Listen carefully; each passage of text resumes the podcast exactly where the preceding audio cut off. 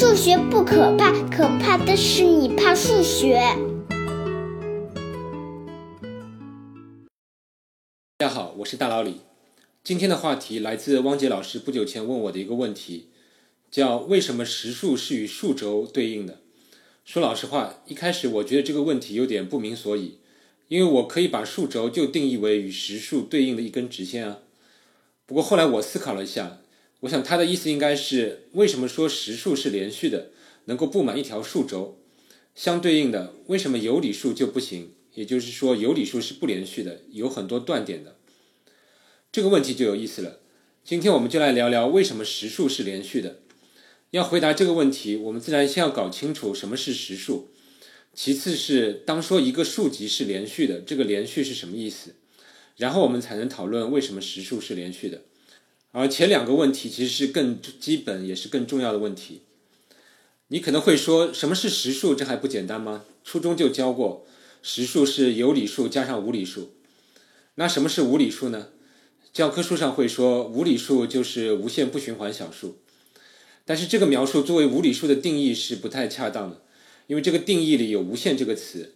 这是数学家想尽力避免的一个词。如果我们用这个描述作为无理数的定义，那你怎么能证明一个数是无理数呢？你要把小数一直无止境的展开吗？但是你无论怎么展开，你也只能写出有限多位，你怎么证明它确实是无限而且不会循环呢？所以这个定义不太合适。那你说我可以改成不能表示成两个整数相除的数是无理数，这个定义比之前的要好一点，但是也不恰当，因为这句话是一个否定句式。一般我们定义一个概念应该用肯定句式，而不会说某某某就是不是某某某的一个东西。用否定句式的缺点就是概念的界限不清楚。比如你说不能表示成两个整数相除的数，那我说虚数单位 i 也不能表示成两个整数相除，那它是不是无理数呢？总之，你说不能表示成两个整数相除的数，你只是把有理数给排除了。但是你从什么样的范围内将其排除，并没有定义，所以这个定义是不太恰当的。你别说我在无理诡辩，其实以上有关有理数和无理数的思考，可以说从古希腊时代一直持续到十九世纪都没有停止过。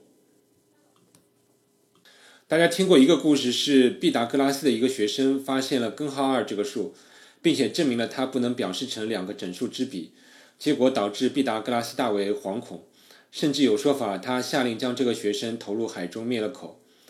而一直到十九世纪，德国数学家克罗内克仍然不承认无理数的存在。他有一句名言叫“上帝创造了整数，其余都是人的工作”。其实我能理解他对无理数的质疑，因为从自然数开始，利用加减乘除四则运算，你很容易就能把数集从自然数扩展到整个有理数。但是要从有理数扩展到实数就显得太不自然了，也困难许多。数学家当然也认识到了这个问题，所以到十九世纪，一些数学家开始认真的考虑如何去从有理数去定义实数这个问题。也有好几位数学家给出了他们的解答，其中有以康托和查尔斯·米莱使用的柯西序列法和戴德金切割方法最为人接受。因为戴德金的切割法很形象，所以今天我们就重点讲讲戴德金切割。戴德金是19世纪的德国数学家，高斯的学生。他在1858年左右，27岁的时候开始思考这个实数的公理化定义问题。1872年，他发表了一篇长篇的论文，就叫《数论》的论文。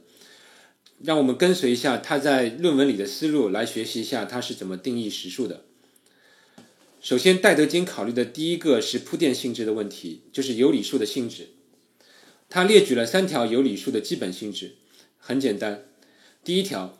如果有理数 a 大于 b，b 大于 c，则必有 a 大于 c，这叫所谓有理数的有序性。第二条，如果有理数 a 小于 b，则存在无穷多个有理数大于 a 且小于 b，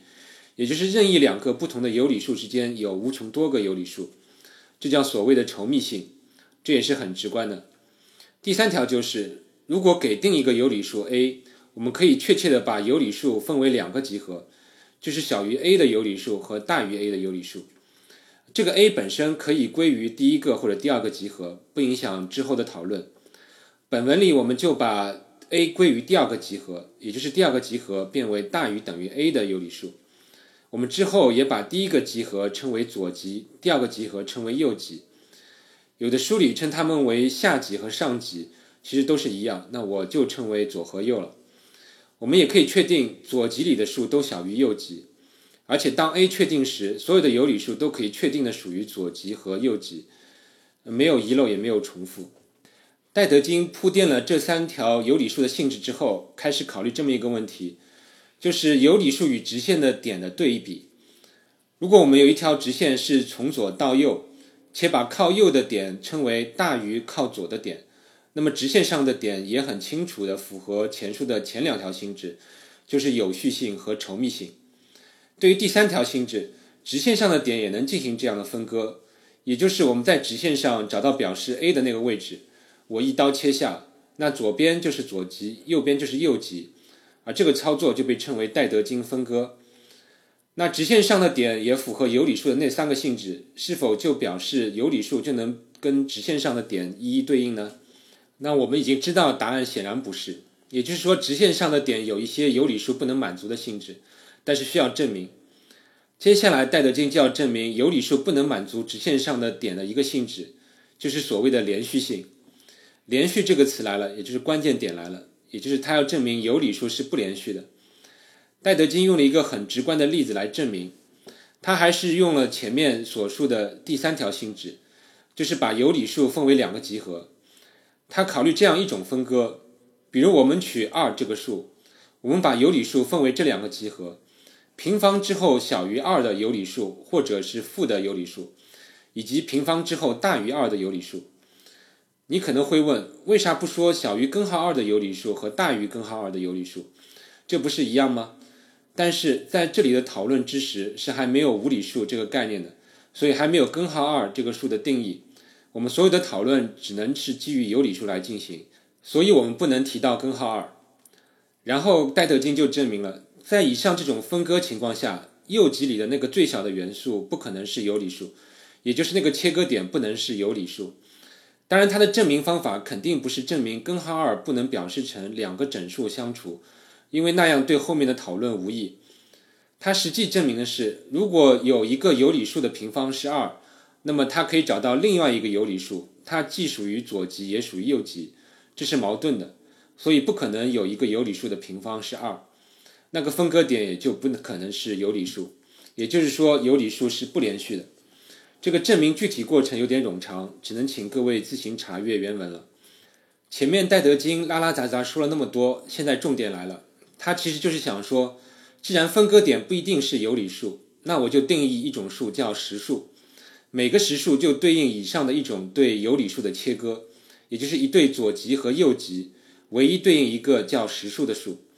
这个定义重要的一点是，它是根据有理数定义而来的，并没有用到更多的前提。第二点，根据切割的定义，我们可以知道切割出来的实数天然具有有序性和稠密性，而且它的定义就证明它与直线上的点是一一对应的，因为实数就是对直线任意位置切割而产生的，所以它就是与数轴相对应的。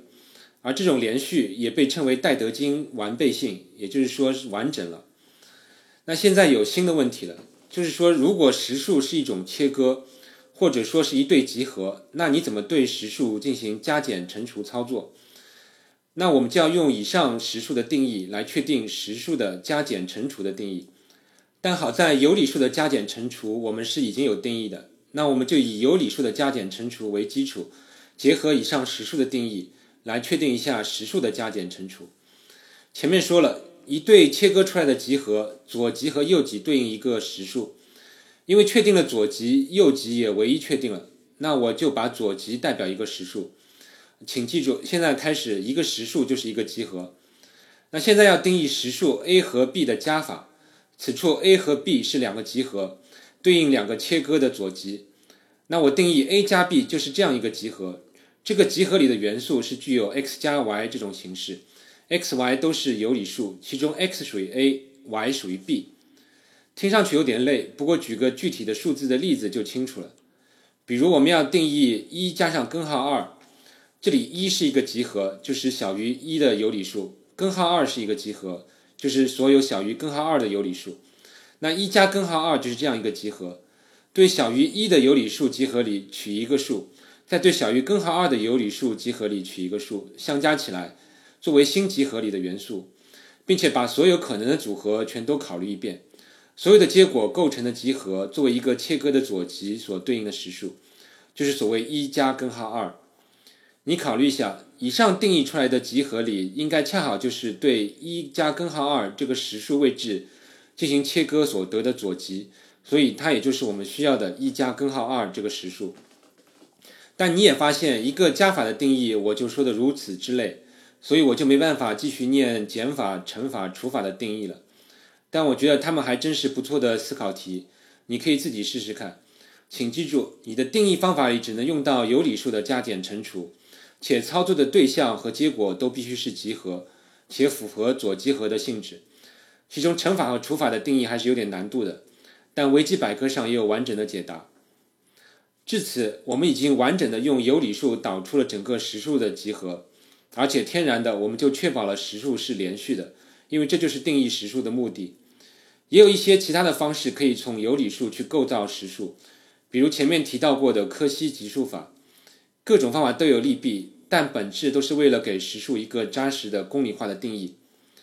你也看到，数学家其实是先定义了实数，然后发现实数里有很多数不是有理数，所以我们把实数里不是有理的数称为无理数。所以这跟课本里的定义顺序刚好是反过来了。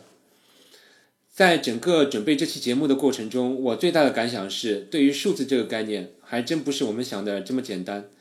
就像实数，经过两千年，数学家才对实数有了一些精确的定义。而在两千年的过程中，无数人碰到过无理数这种东西，产生过各种的困惑和争论，故事是相当丰富的。虽然我们课本中就把无理数定义成无限不循环小数，一笔带过。但是背后其实经过了几千年的历练，才能使我们无所顾虑的去使用实数，这真是前人的心血之成果。而今天我只能给大家讲个皮毛，也许以后还有机会继续讲无理数或者实数的一些历史，但希望今天讲完，你应该确信实数是连续的，是对应数轴的。好了，下期再见。